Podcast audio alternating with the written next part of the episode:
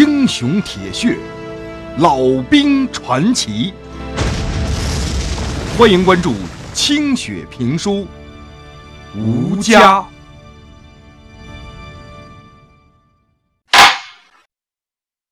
夜半时分，风是小了，可是这天儿已经被折腾的滴水成冰。月亮旁灰蒙蒙的风圈若隐若现。战士们刚刚把脑袋露出棉袄来，呼吸一口冰凉而新鲜的空气，铜钱儿大的雪片儿就纷纷的落进了嘴里，凉透心底。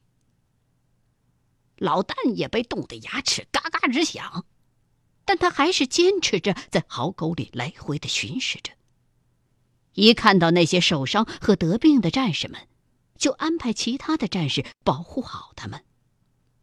一时之间，老大也没注意这肆虐的风，回来用手呼噜耳朵的时候，感到一阵钻心的疼。这手指头一捏呀，哎呦，耳朵已经冻得快成冰块了。他赶忙找了个棉帽子戴上，逃回到瞭望所去避风。他想看一看共军那边的情况。可是刚从瞭望口冒出头去。一阵快风卷着黄土就砸在了脸上，眼睛和嘴里边顿时火辣辣的疼，又干又腥的沙土呛得他剧烈的咳嗽着，手边的水杯早就不知去向了，脏兮兮的手也不敢去揉眼睛，想喊，可是嗓子干拉拉的也喊不出来。只好一头扎倒在地上，一边咳嗽着，一边忍受着眼睛当中的剧痛，差点背过气去。还是士兵们把憋得满脸通红的老旦扶了起来。有个老兵过来给他灌了一口米酒，拍了拍他冰凉的脸皮，掏出一块脏了吧唧的棉布给他擦眼睛，然后掀起他的眼皮，呼呼的吹着。老旦大口的喘着粗气，俩眼红的像是喝了老刀子酒的醉汉，慢慢的才回过神来。给他拿酒喝的是广东老兵武白生，这时候一脸的冻疮，一只耳朵冻得大了两圈特大号的酒糟鼻子上鲜红的口子像是在滴血，但还是抱着焦黄的牙。冲着老旦咧嘴笑呢，老旦也勉强的在冻僵了的脸上挤出一个微笑来。哎呀，日他妈的，什么鬼天气这是！几个兵一听老旦开口，这才松了一口气。小兵杨北万因为有几个老兵爱护着，球事儿都没有，只是脸蛋儿冻得通红。一看到老旦连长面如死灰，像是刚从化人场回来的诈尸，吓得俩眼直瞪，赶紧过来，心疼的捂着老旦的双手，把自己身上的一件大毯子解下来给老连长披上，然后回头就冲着那老兵武白生喊：“你看什么看啊？把酒全拿来！眯着干你毛啊？没看见连长都快成冰棍了？日你妈的，头长得像个锅盔似的！”老旦感到挺诧异。这才几天功夫啊！这个恨不得回老娘怀里边喝奶的屁娃子，居然变得这么痞了，还学会了南腔北调的脏话。好家伙，这帮兄弟真教了他些好货哎！老兵武白生被这娃子兵一抢白，脸上有点挂不住了，高高的颧骨上泛起一片红云，乐呵呵的把那酒壶。很不情愿的掏出来，递给了杨北万。杨北万一把接过酒壶，先晃了晃，这才拧开盖子，给老旦往嘴里倒。老旦也不客气，咕咚咕咚咕咚咕咚，猛灌了好几口，身子上已经热了不少。他把酒壶递回给心疼的直跺脚的武白生，人你妈！跟泔水差球不多，还赶不上日本鬼子的酒呢。你们家就喝这玩意儿啊？还跟王母娘娘尿似的，藏着掖着，还给你这个球的。哎呀，老哥，雷物资啊，这可是上好的十碗米酒，是我拿三格馒头跟七连的同乡大哥换来的，好不容易的啦。武白生一脸的委屈，他说的倒是实话，在这种地方找到一瓶广东十湾的米酒，难度还真不亚于找到一瓶王母娘娘的尿。寨里头。连喝口水都已经成问题了，更别说这些奢侈品了。离连队最近的那口水井，每天都得排队打水，井边站着的是荷枪实弹的兵。怎么回事啊？这怎么有水井还这么困难呢？原来呀，前几天有一个重伤的士兵，冻得浑身都溃烂了。可是这战场上被共军给围的，缺医少药，没办法治，只好任由他躺在草席子上等死。这小子气得发狠，半夜自个儿一头扎到这水井里去了。早晨兄弟们打水的时候，才发现里边有个胀得像气球一样的冰。好家伙，这井水里边已经满是脓血，没人敢喝了。就因为这么个事儿，所以部队严格禁止大伙浪费水源，每人都是限量。所以在这种情况下，还能找到一瓶家乡的酒，这广东兵伍白生可能连命都愿意搭上，也得拿回来。难怪这几天他总是跟其他人分干粮吃。哎呀，给老旦喝呀，他不是不愿意，但他肉疼。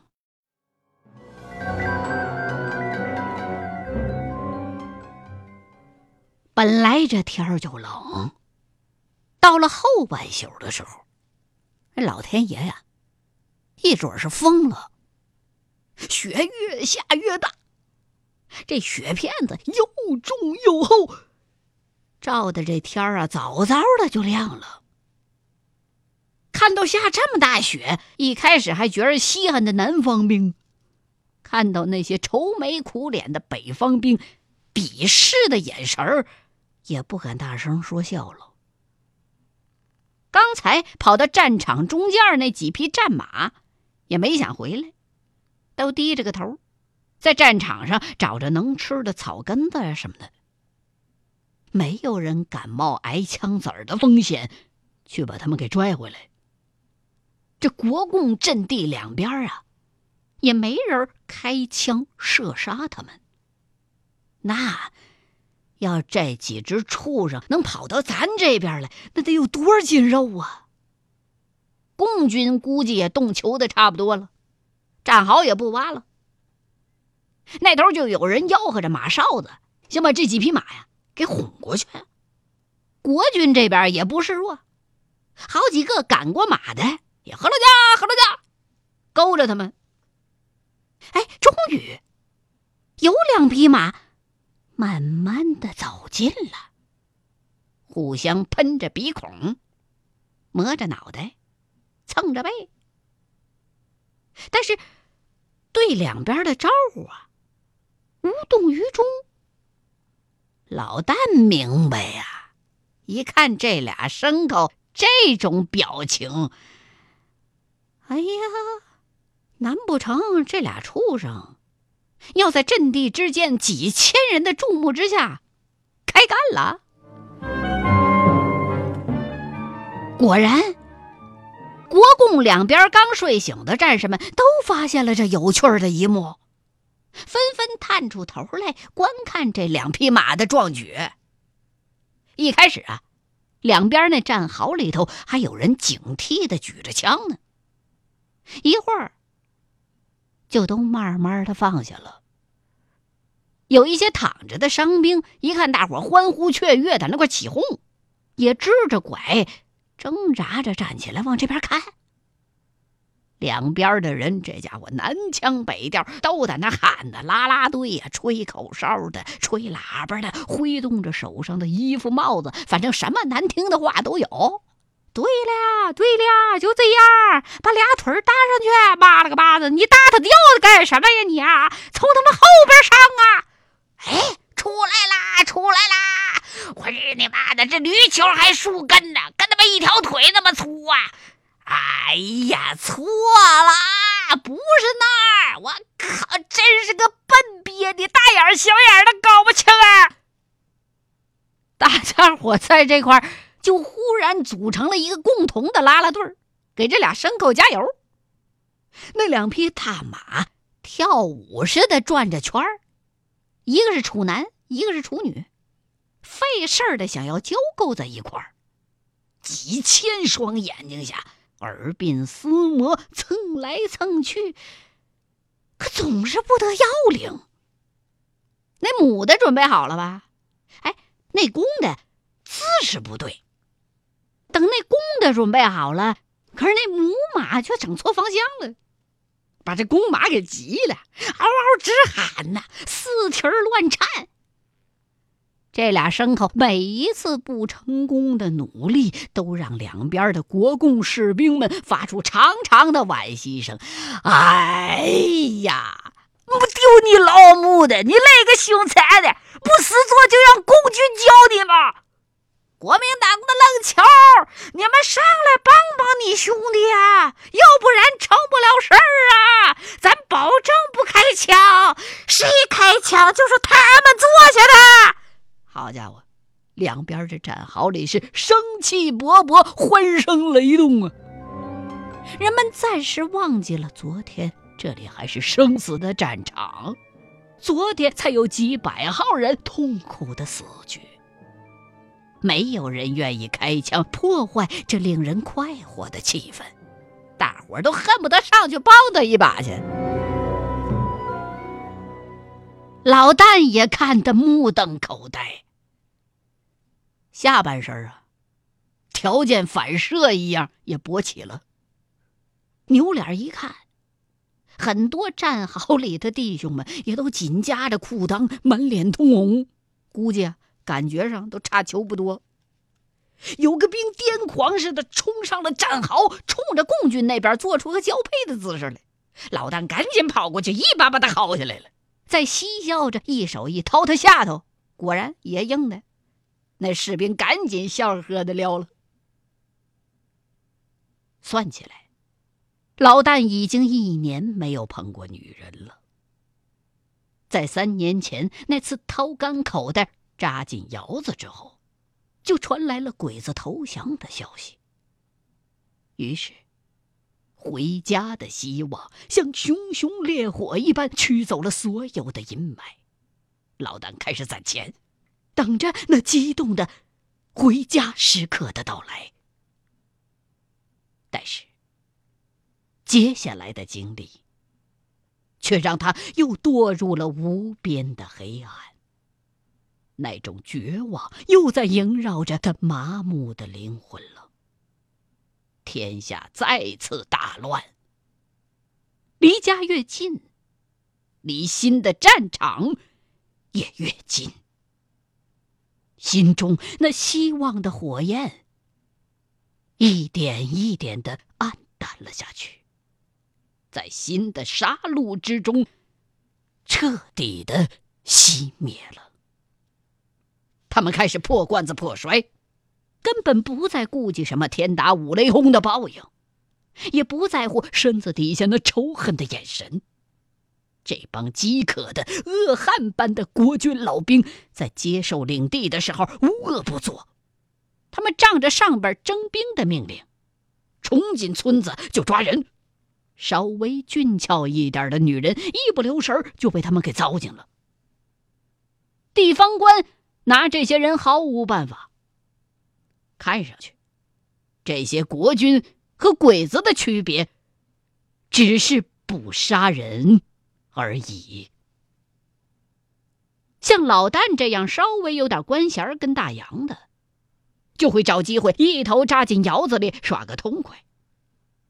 而老旦和其他军官的区别，就是在走的时候，还不忘给些钱财。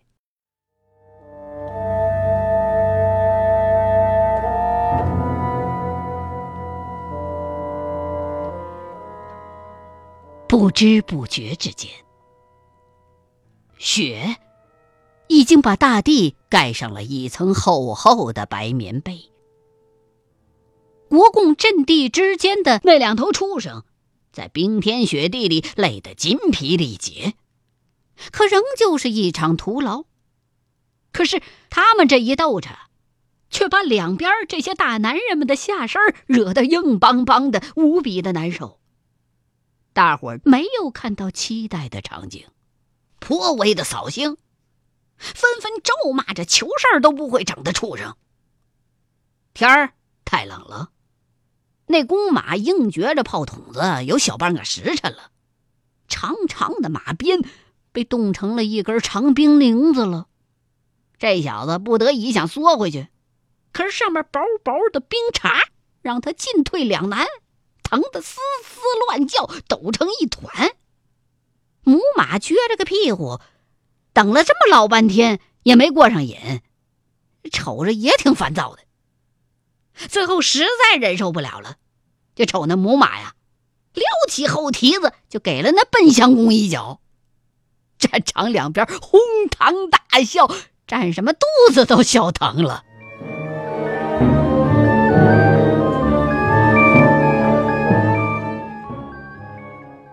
双方的士兵还在丧气的揉着直不隆通的命根子的时候，突然。一阵飞机的马达声传了过来，共军那边立刻呲里哇啦的炸了锅了。天上飞来的飞机自然是国军的。这大雪天要是不做好隐蔽工作，那就只能等着挨炸了。国军这边倒没什么反应。他们看到一架肥嘟嘟的运输机从后方缓慢的低空飞来，打开屁门。扔下了一个挂着降落伞的长筒，阵地上的国军立刻欢呼了起来。里边少不了美国的牛肉罐头和压缩饼干，没准啊还能有一些酒。这大桶能装不少呢。共军这头既羡慕又鄙夷的看着国军阵地上的欢呼，正痒痒的挠心呢。却听到国军那边突然开始骚乱，骂娘了。怎么回事啊？往天上一瞅，哦，原来啊是正在降落的那个补给桶啊，被风给刮过了国军的阵地，正慢慢悠悠、慢慢悠悠的朝着共军这边飞过来了。共军士兵们立刻兴高采烈的击掌称快呀！一时之间，共军阵地这头是红旗乱舞，小喇叭齐鸣。国军那边的士兵这时候就用最难听、最恶毒的脏话骂着那飞机。所有的国军弟兄都恨不得跟那架飞机的老娘发生关系，恨不得把那狗日的飞行员给敲了。可是骂归骂。大伙儿只能眼睁睁的瞅着这大补给桶顺着风慢慢悠悠的飞过头顶，眼瞅着这珍宝一样的补给就要成为共军的美餐了。但是这桶啊，哎，偏偏也没有落到共军的头上。而是哭嚓一下子，掉到了双方阵地之间，把还在那块干着急的两匹马吓了一大跳，慌忙跳着脚分头跑了。这下可好了，两边的士兵一起跳脚骂呀，摔碎那桶壳里边，露出来绿油油的罐头包装。缠的两边的这些人，所有的人全都是口水直流。看着战壕里头气急败坏的兄弟们，老旦突然觉得有点不安。那头共军战士们还在放声大骂，可是国军战士这边却突然安静了下来，他们的眼睛都冒火了。上千只国军弟兄的眼睛直勾勾的望向阵地的中间，过了一会儿，共军那边也不骂娘了。两军的阵地之间突然鸦雀无声。